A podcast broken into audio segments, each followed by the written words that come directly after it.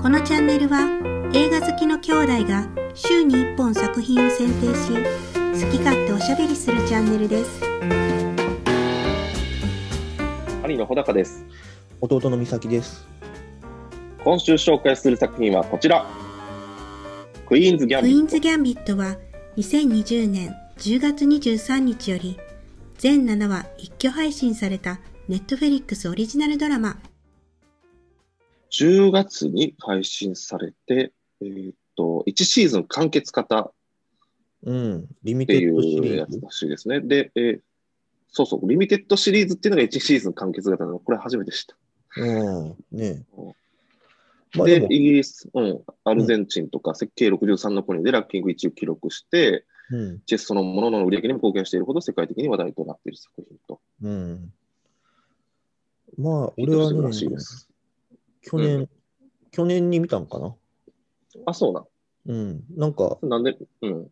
あーなんか話題になってたから、あーはいはい、ネットフはいリッ。クスでもこう、表の方に出てきてたし、うん、まあ、押してたよね。うん、押してた。うん。え、やっぱそう面白いよね。うん、そうね。あのーこれは、少年漫画やね。ああ。いや、なんかあのうん、ー同じような感じで言うとさ、うん。あの、光の碁とかさ、まあ、それを思い出すよね。いやでも思うねんけど、うん。光の碁というよりかうはん3月のライオンとかやと思うねん。ひじりのはいはいはいあーはいはい。両方というと、読んだ読んだっていうか見た3月のライオンも、まあ、うん映画は見てないけど、漫画は読んでる。さうん。えっとね、ひちりの青春やっけあれは映画見た。面白かったね、あれ。面白かったよね、あれも。うん。うん。いやなんかあのうん、両方こういうさ、チェスとか、まあ囲碁とか将棋とかうん。やけど、うん。なんていうか、うん、光の碁は少年漫画っぽくて、友情、努力、勝利やな。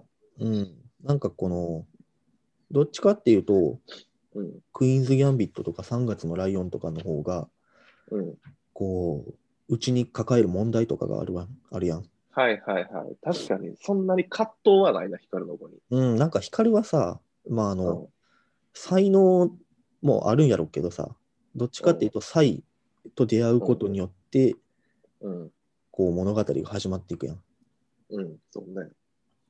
なんかそういうところを見ると、3月のライオンとか、聖の青春みたいに、うんうんうん。うん。こう、才能があるからこそ、辛い、なんやろ壊れていくところとかもうん、あああ、なるったんじゃないほどね。3月のライオンってそんな葛藤あったっけこれあんまり覚えてないな。あ、そうか。3月のライオンも、あのー、俺と一緒でさ、お父さんお母さんがあ、幼そう少期ね。に、そうそう、すぐ亡くなって、うん。で、受預けられて、けられて、やっぱどうん孤独を抱えながら生きていくわけやん。はいはい。であも、そう生きる術が将棋しかなかったみたいな。はいはいはい。なるほどね。うん。クイーンズ・ギャンビットもでも、チェスが分かんなくても、そうね。。うん。チェスが分かんなくても面白い。うんこの女優さん知らんかったけど、素晴らしい。すごいいいよね。すごいいいよね、この女優さん。いや、美咲が好きなんじゃないこういう人が。 こういう人が好きなんかなあ、わからん。タイプなんじゃないえ、それは顔がってこといや、わからん。生き方的に。あうん。あ、うん。いやなんかその女性の自立の話やでもあるやん。うこん、れっそうやなこれ2話が、2話を見てすごいあのさ、そうのんチェスが、チェス版が欲しくてさ、うん。買ってみたいな感じで言うけど、買われへん、買ってもらえへん。でも、優勝賞金の最初の100ドルでさ、うん。自分で買うやん。自分で買うシーンやん。あるね。うん。そういうのが、自立のシーンやなと思って。その、これって別に、完全に架空の話らしいけど、うん。でもなんかその、ある程度モデルにし、なんか調べたら、モデルにしたのは、うんそ。の、その冷戦当時の初めてチェスに、でソ連の選手に勝ったボビー・フィッシャーと、うん。あの、作者自身がなんか結構その依存症に悩んだらしいから、この2つを混ぜてまあ女性にしたんじゃないかみたいな感じで、うんうんで、女性が主役であるからこそ、なんか際立つシーンっていうのは、なんかやっぱりそういうさ、ボードゲームの主役って今まで全部男やったよ、俺らが見てきたもの。ああ、そうやな。でも女性が主役で、しかもあの女性がすごく魅力的で、服もおしゃれやし、魅服力的。があ服とか買い買いたいとかってあるやん。うん。だからすごい俺は、その、もう娘がおったら娘に見せたい作品やなとは思った。あ、そう。まあでもやっぱ、その、強いよね。その、うん。あのーまうあん女性の自立っていうとさ、うん。あのーなんか早指し勝負あるやんか、チェスで。はいはい。なんかうん3人ぐらいと。うんあれでもう次々勝っていくのがもう見て気持ちいいやん。気持ちいいな。あれ気持ちいいよね。うん。まあああいうところも見てて楽しいし、うん。まあそうやね、ファッションとか、ファッションと多分チェスうん。しかないんやろうなっていうのは思ったけど。あとあの、お母さんも良くなかったあ、お母さんね。そのお母さんがだから対照的な存在として、女性の自立と対照的な存在として出されるわけよ。うん。ん男に依存しなければう生きん。ていけなかったっていう。うん。でもそういう人ってきっと今もいるし、うん。それで、言う、なそのフェミニズム的な話をね、ああ。そう僕ねは。感じたね。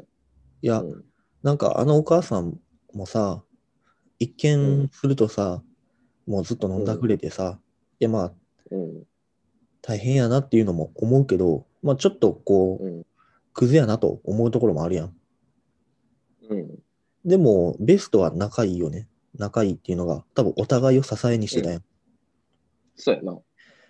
だから、お母さんうん。がいなくなった瞬間、ちょっとこう、崩れていったもんね。うん。そうやな。うん。あの、あれ見たネットフリックスでさ、制作の裏側みたいなのああ、最後流れたやつ見た。うん。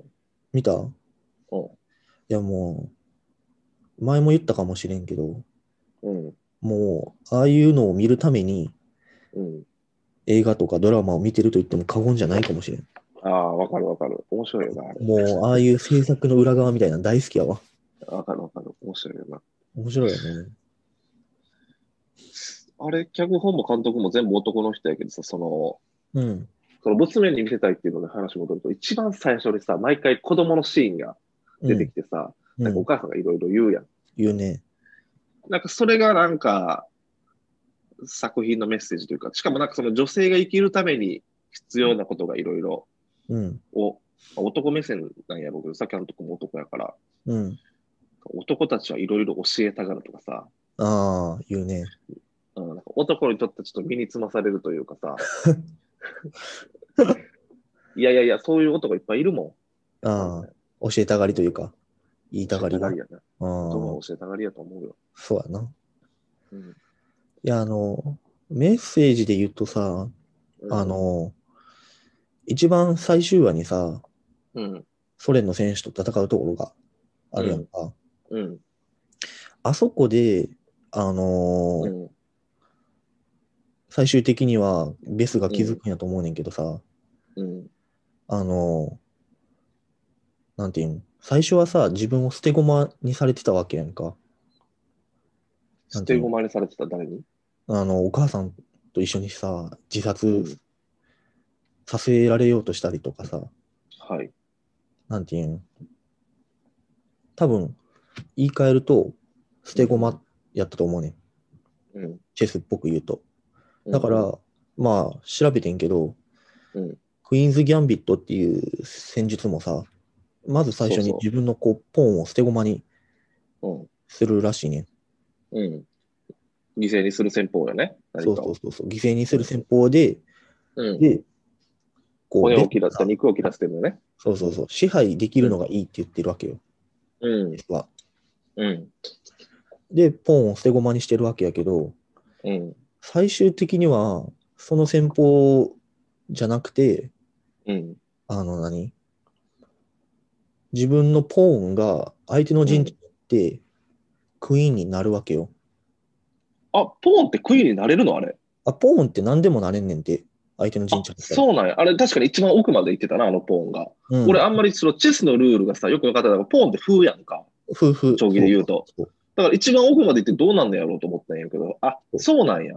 そうあれってまあなんじゃ、うん。将棋やったら、まあ、金にしかなれないけど、うん。 S は何でもなれてで、まあ、そう実なん質そう一番強いクイーンになんねんてみんなあれって、ど、どこまで行ったらな一番奥まで行っ一番奥あ、そうなんや。そう知らんかった。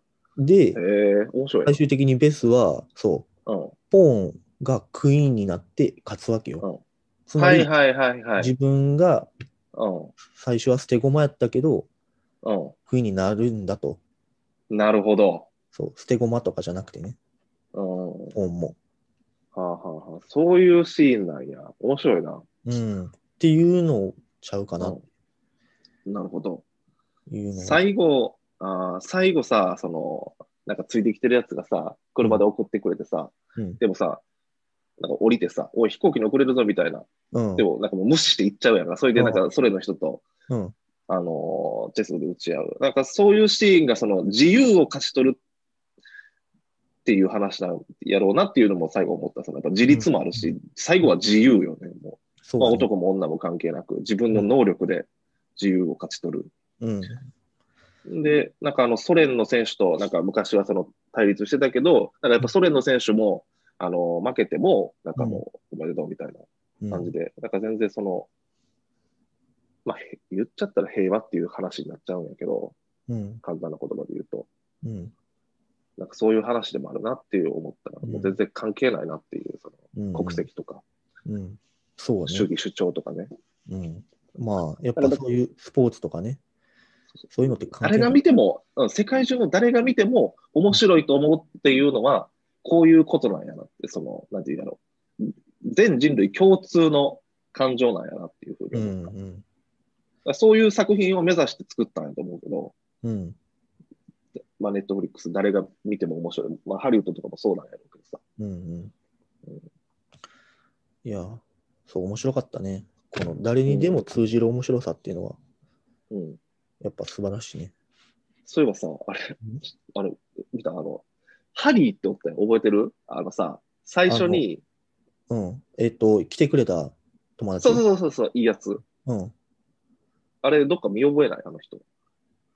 えハリー・ポッターとかおうおう、ハリー・ポッターの誰でしょハリー・ポッターの誰ニュークスじゃないよな。う違う。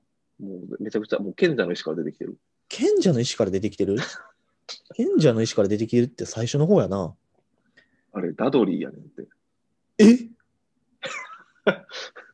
痩せすぎてわからんっていう。痩せすぎて分からへん。しかもっもといいやつ。嫌なやしつかもいいややったやん。つ。そうそうそう。えー、すごいよな、あれ。すごいな。うん。全然変わるもんやな。うん、さあ、まあ、あの、ほんと、主役の子が良かったね。まあね、あの人よかったね。あの人は売れたわ。売れるわ。うんまあ、売れたんやろうけど。売れるな、多分。